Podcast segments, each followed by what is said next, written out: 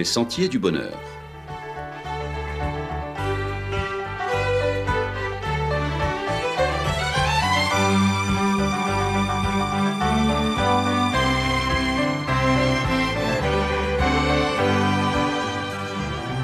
Une émission qui vous apporte un message d'espérance, de paix, de joie et de confiance.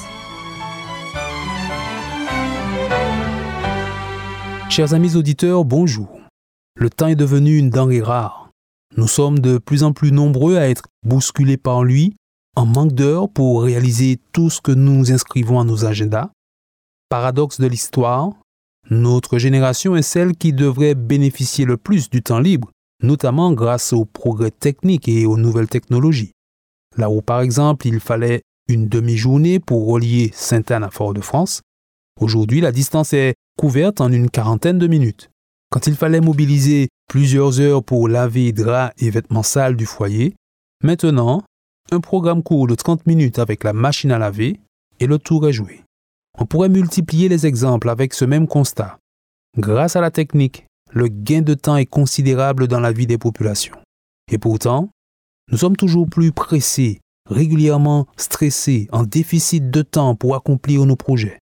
Un peu comme le coureur cycliste dans l'exercice solitaire de la course contre la montre, on recherche toujours à gagner du temps. Même pour écouter un audio de 30 secondes sur son téléphone avec les applications des réseaux sociaux, on n'hésite pas à accélérer la lecture une fois et demie, voire deux fois plus vite nous sommes en recherche de temps, sauf que si nous en gagnons, nous travaillons à en gagner encore et encore, sans forcément profiter du gain. Quelle est la limite à cette quête sans fin? Jusqu'où irons-nous? Le savons-nous seulement? Il est significatif de découvrir dans les Écritures que dès la création du monde, Dieu a offert à l'humanité un temps de repos pour précisément lever le pied, arrêter ses courses effrénées, reprendre haleine, souffler et apprécier la vie, tout simplement. Ce cadeau de Dieu, c'est le sabbat.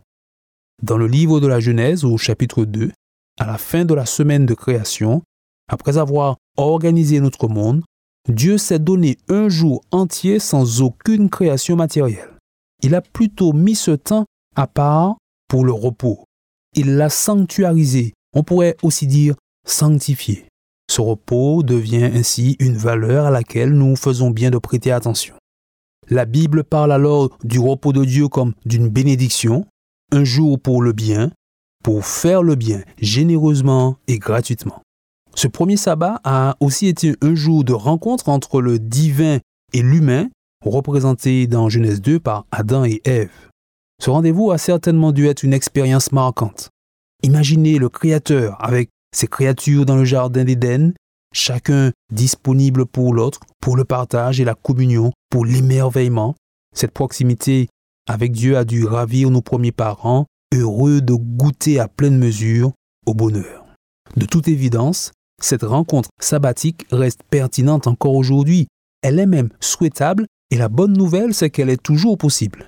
Ces 24 heures spéciales dans la semaine permettent d'échapper aux injonctions du faire à tout prix, du productivisme 7 jours sur 7, ces heures ouvrent un espace pour savourer la présence de Dieu, mais aussi celle du conjoint, des enfants, de la famille ou simplement celle des amis avec qui on peut partager du temps de qualité. Le sabbat est de ce point de vue un jour pour écouter, pour apprécier, pour partager, pour s'émerveiller ensemble devant la création de Dieu, un jour pour l'adorer en toute liberté. Si nous pouvons voir ainsi le sabbat, c'est que le ministère de Jésus a apporté un éclairage décisif sur son sens, sa finalité et la manière de le vivre. Aux pharisiens ultra-orthodoxes de la religion juive, qui avaient fait du sabbat une prison avec tous les interdits qu'ils y avaient eux-mêmes placés, Jésus a dit dans Marc chapitre 2, Le sabbat a été fait pour l'homme et non l'homme pour le sabbat. La conception pharisienne de la religion en général et du sabbat en particulier était focalisée sur des questions légalistes. Cette approche stérile les empêchait d'apprécier à sa juste valeur la bénédiction de Dieu en ce jour. Ils passaient à côté de l'essentiel. Heureusement, Jésus n'a pas hésité à balayer cette approche étriquée et erronée du sabbat. Il lui a redonné ses lettres de noblesse. Il a mis l'accent sur le don de Dieu et sur la qualité de vie qu'il offre aux humains, non seulement pendant ce jour de repos, mais au final sur l'ensemble de la semaine. En prenant le temps de guérir les malades le sabbat, Jésus a montré que ce jour est l'occasion pour l'homme de retrouver sa dignité. Il a fait du sabbat le signe de la présence salutaire de Dieu auprès des humains. Il redonnait la vue aux aveugles, les paralysés marchaient de nouveau, il prenait le temps d'agir en dehors des logiques mercantiles, il faisait le bien et apportait la vie, non seulement pour le corps, mais aussi pour l'esprit.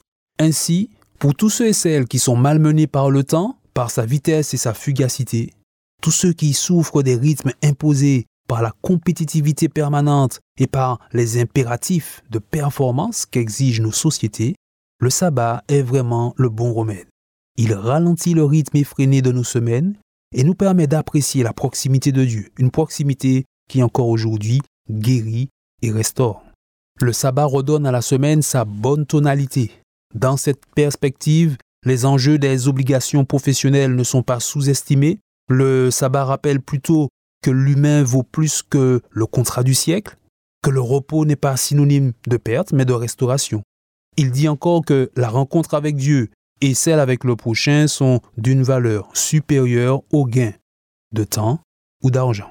Pour mesurer tout cela, il faut bien arrêter sa course un instant, au bon moment, le jour du rendez-vous divin, le sabbat. À l'heure de la société du zapping, où l'on passe d'une actualité à une autre avant qu'on ait pu vraiment analyser les tenants et les aboutissants des sujets, le sabbat nous offre un havre de paix. Alors que rien ni personne ne nous prive de ce cadeau de Dieu à vivre sans attendre. Et cela tombe bien. Aujourd'hui, c'est sabbat. À bientôt, chers amis auditeurs.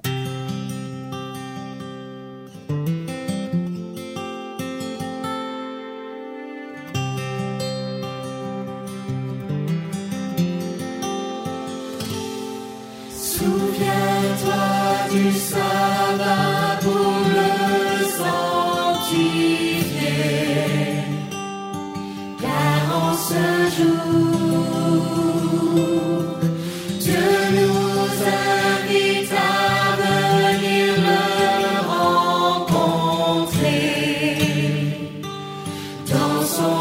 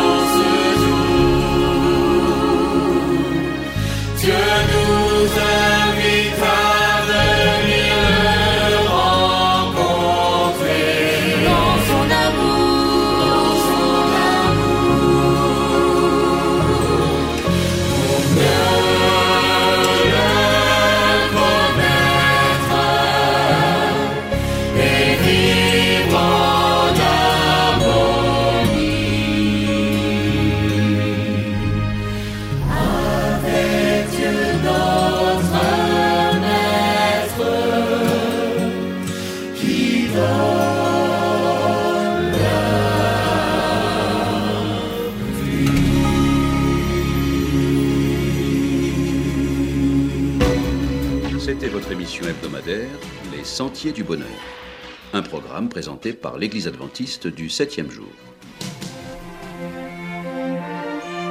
Aimeriez-vous lire le texte de la causerie d'aujourd'hui? Demandez-le. Il vous sera envoyé gracieusement. Nous tenons également à votre disposition notre cours de Bible gratuit par correspondance. Nous le recommandons vivement à tous nos auditeurs. Écrivez-nous aujourd'hui même. Voici notre adresse. Boîte postale 50 97 282 Le Lamentin CEDEX 2. Nous nous réjouissons à la pensée de vous retrouver à l'écoute la semaine prochaine à la même heure. À bientôt.